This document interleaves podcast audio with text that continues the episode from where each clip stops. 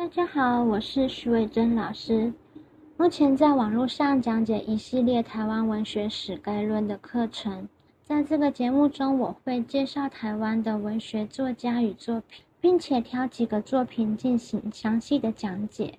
其中也有一些历史故事的介绍，像是上一集就有讲到英台战争，不是祝英台发动的战争哦。还有电视剧《斯卡罗》与废柴闯天关的背景，有兴趣的话可以回去上一集观看哦。如果你是第一次看这个节目的话，要记得按赞、按赞再按赞哦，因为按两次赞就会不见了，所以一定要按第三次赞。今天我们接续之前的课程，翻译解释台湾通史序的第三段，在逐字逐句的讲解状况下，相信。你能更进入文章中，体会每一篇文章的美感。我们先来把第三段的内文念一遍：服食者，民族之精神，而人群之归见也。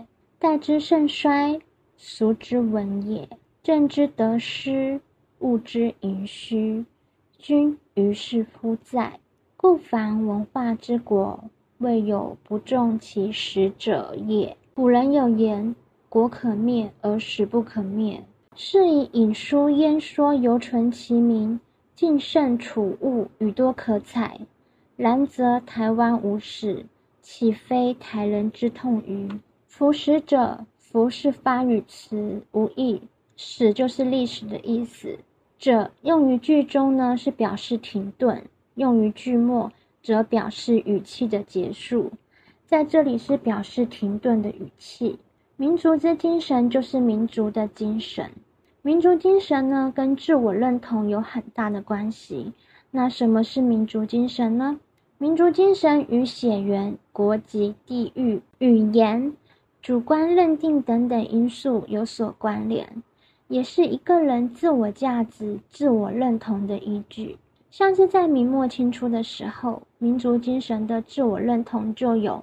明朝人、清朝人、汉人、满人的分别，像是我们在第三集介绍的台湾孔子沈光文先生，他认同自己是汉人，是明朝人，所以即使当时他所处的时代，明朝皇帝已经死亡了，明朝势力不断的被清廷、清朝所剿灭，那清廷呢也一直向他招手，邀请他去做官。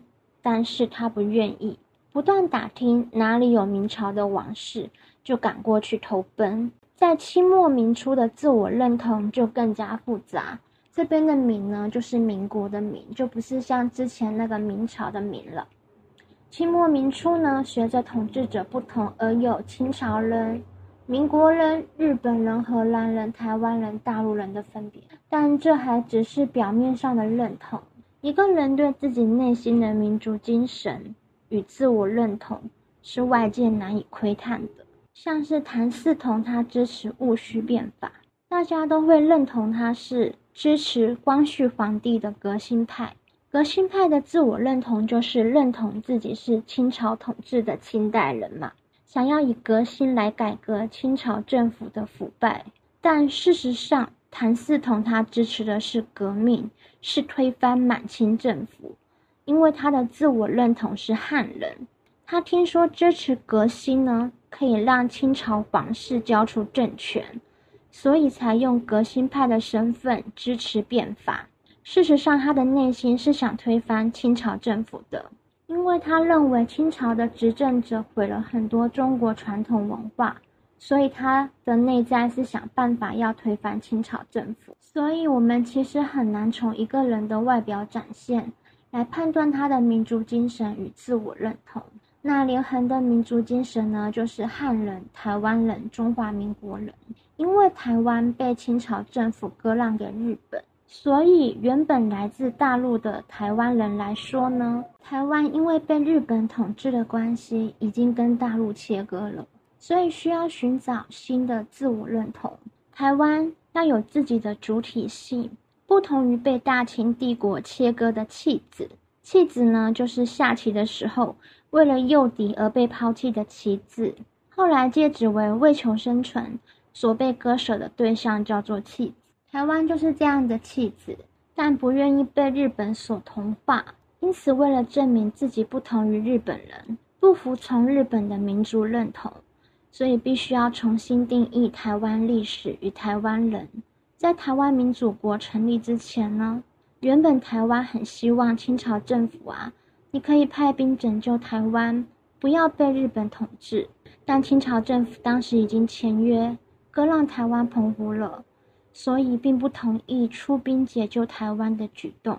所以，台湾当地的汉人为了自保，也为了维护自己的民族精神，永历台湾巡抚唐景崧在一八九五年五月二十五日宣布建国，也就是台湾民主国。但是呢，唐景崧的自我认同是清朝官员，没多久他就逮到机会逃跑回大陆了。跟清朝政府说呢，自己没有叛国之心，并不想成为台湾民主国的总统。台湾的汉人跟大陆的汉人本来是同胞的关系，但是因为被日本人统治，眼看民族精神就要被毁掉了，因此想找大陆来台的官员作为台湾民主国的总统，拒绝日本统治。但是唐景崧他本人不认同自己是台湾人。他觉得自己没有必要为了台湾而背负叛国的罪名，所以在日本统治的期间，这是台湾的汉人第一次感受到自己跟大陆汉人的不同，所以连横认同自己是台湾人与汉人。后来他去福建办报纸的时候，支持孙中山的同盟会，因此在一九一二年中华民国成立之后。晚年的连横认同自己是中华民国人。下面，而人群之归建也，前面写民族，后面写人群，所以可见历史可以影响为数众多的人们。归建，龟就是龟甲，用来占卜吉凶，引申为警惕的意思；建就是镜子，用来整理服装仪容，引申为反省的意思。因此，归建两个字为借代修辞。是警戒和反省的意思。代之盛衰，就是朝代的兴衰。俗之文也，就是各式各样的风俗民情。俗就是风俗民情。那什么是文也呢？文是指接受过知识教育的人，就是读书人；也就是没有接受过读书写字训练的人。但是呢，不代表也就是野蛮人。像我们在第十九集讲到王泽修做的累文，累吩咐泰马斯那威，其中就有一句话说：“画外有完人，那威居其首。”画外就是教化之外，完人就是德性完美的人。如果说在没有接受教育的人当中，也有德性完美的人呢？泰马斯那威就是这些。德性完美的人当中的第一人了，因此“文野”两个字不可以翻译成文明与野蛮，因为没有接受过教育的人呢，不代表就是野蛮人。文野粗略的分法也可以说是都市与乡下，因此来说，文野是包含不同阶层的气质。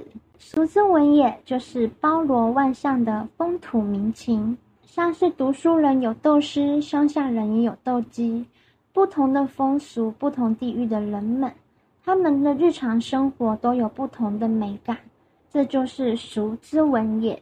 但如果呢，这是传统的考试的话呢，会依照教科书翻译成文明与野蛮，因为如果你不这样写的话，就不能拿到翻译的分数了。但是在我看来呢，将“野”这个字翻译成“野蛮”，才是一件真正野蛮的事情。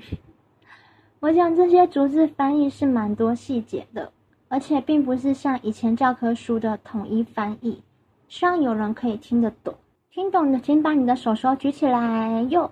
好，下一句：“政之得失，物之盈虚，均于是乎在。”政之得失就是政治的利弊。历史的作用是见往知来，可以作为执政者所参考用的。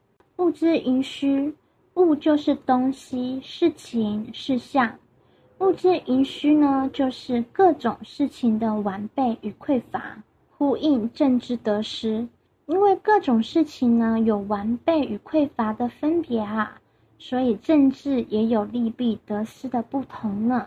那不要把物质盈虚翻译成呢物产或物质的丰沛与匮乏，因为这样照字面翻译的方式呢，其实不符合内文的精神。跟上下文的文意呢，也语义不清。那其实传统的教科书就是翻译成物资的丰沛与匮乏。那我翻译的就是比较不一样。那我也希望说，能够有人能够明白，要看上下文去翻译啊，不要看这个字面上的按字面这样子的翻译，这样很死板。希望就是有人能够听得懂。君于是乎在是君在于是的倒装句。君于是乎在的意思是呢，都保存在这里，就是历史记录了。也就是说呢，政之得失，物之盈虚，都保存在这些历史记录了。故凡文化之国，未有不重其实者也。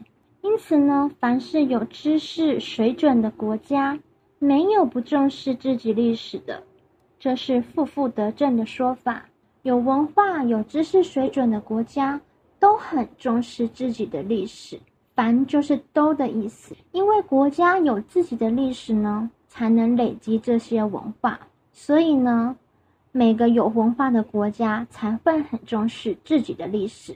接下来我们看下一句：古人有言，国可灭而史不可灭。出处是。元代的欧阳玄《进经史表》代丞相阿鲁图传，原句是“国可灭，史不可灭；善无失，恶亦无失”。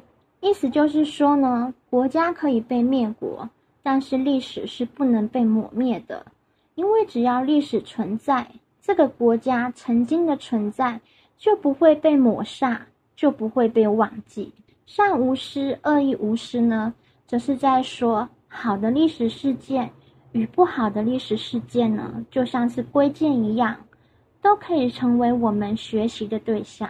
是以引书焉说犹存其名。是以呢，就是因此的意思。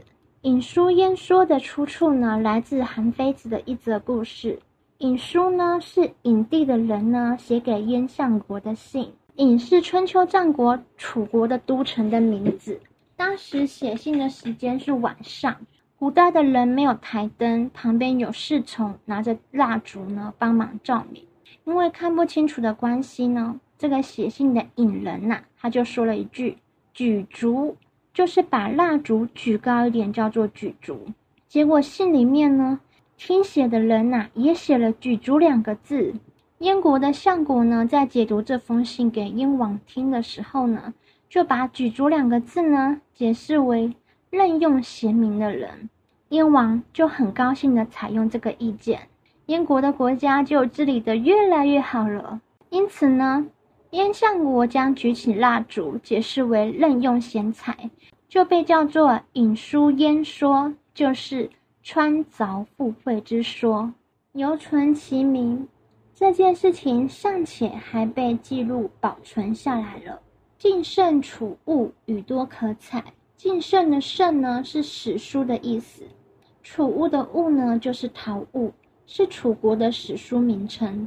晋盛楚物语多可采，就是晋国的史书与楚国的史书呢，都有很多很有用的历史记录，值得给后世参考。那晋盛楚物呢是对偶中的句中对，晋国呢是姬姓的北方大国。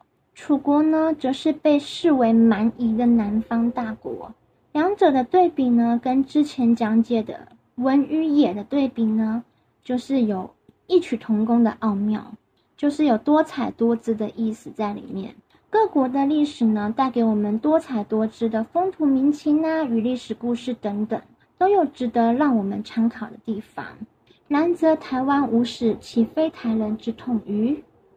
然则是转折语气，如此的意思。余呢，多用于文言文当中，相当于“妈”的意思。台湾如果没有自己的历史的话呢？难道不是台湾人内心最沉痛的遗憾与伤痛吗？为什么用痛来形容呢？因为这个痛是连横在经历过国破家亡的领悟。你十七岁时在干嘛呢？在连横十七岁的时候呢，经历了父亲为了守护台湾政权，让台湾的政权可以跟日本人抗争，就是为台湾民主国筹粮而过劳死了。那同样的十七岁呢，连横的家园啊，被日本人夷为平地。原本是无忧无虑的富贵公子，没有了父亲，也没有了家，只能寄居在亲戚家里面。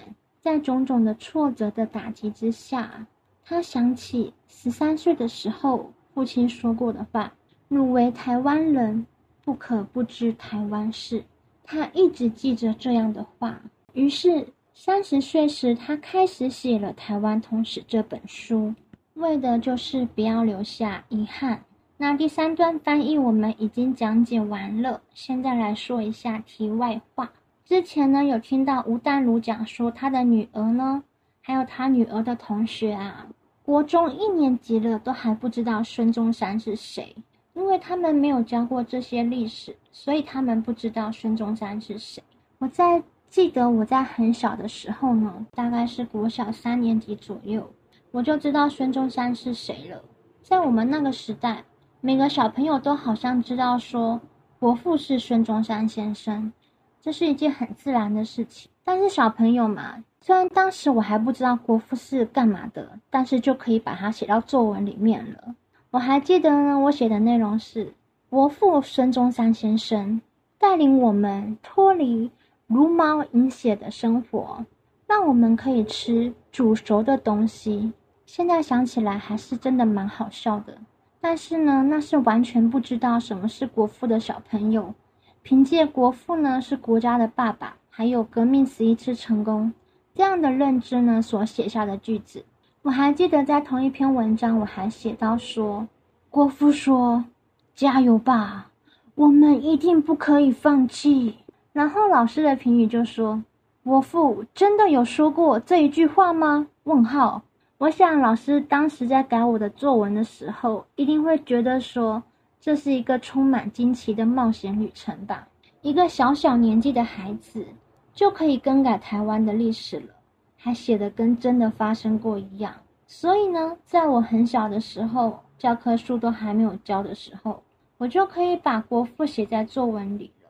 可是现在国一的小朋友却不知道国父是谁，很多东西、很多人，以我们无法想象的速度被抛在脑后。就这样被遗忘了，这是我想要讲述跟撰写台湾文学史概论的原因。那我也不知道能够继续支持多久哦。老实说，好，那希望下一集的台湾文学史概论第二十六集，希望大家一起来支持。谢谢大家。